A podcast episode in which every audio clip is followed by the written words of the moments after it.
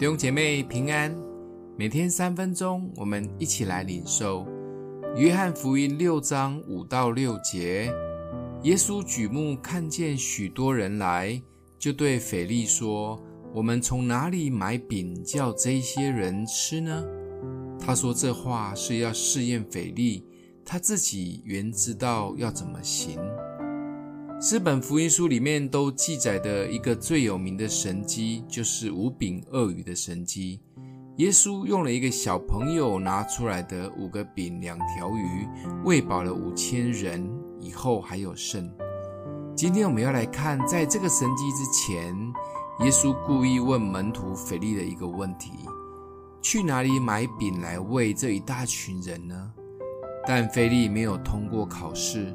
因为他很担忧，甚至他告诉耶稣说：“就算花完他们现在身上所有的两百银币去买饼，也不够大家吃的。”不知是腓利假装忘记，还是根本想不起来，或是太客气不敢烦耶稣。难道腓利没有想过，耶稣行的第一个神迹是使水变酒？就算这一次要把石头变面包，也不会是难事啊！耶稣的考题，腓力失败了，但是耶稣仍因着爱行了神迹。在跟随耶稣的路上，我们也常常经历像腓力一样，面对很难解决的困境。耶稣故意要问腓力如何面对问题。腓力立刻所想到的是用钱及现有的资源来解决问题。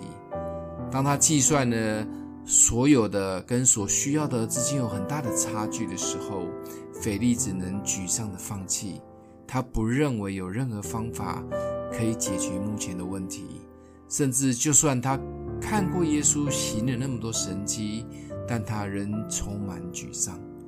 其实，在我们的里面，常常都会有费力的念头。当我们面对困境的时候，甚至有时会绕一大圈，浪费了很多时间及力气，最后真的没辙了，我们才会降服在主的面前。主就像给腓力出考题一样，同样的考题也会临到我们，我们会怎么回答呢？想一想。每一次的困境中，我们有多期待看见主能出手介入呢？欢迎留言，我们一起来祷告。爱我们的父，求主打开我们的眼光，在每一个困境中，不单单只是评估我们的资源及能力，也透过迫切的祷告及祈求，撼动你大能的手，挪去我们看见困境的忧虑，相信在你没有难成的事。奉耶稣基督的名祷告，祝福你哦。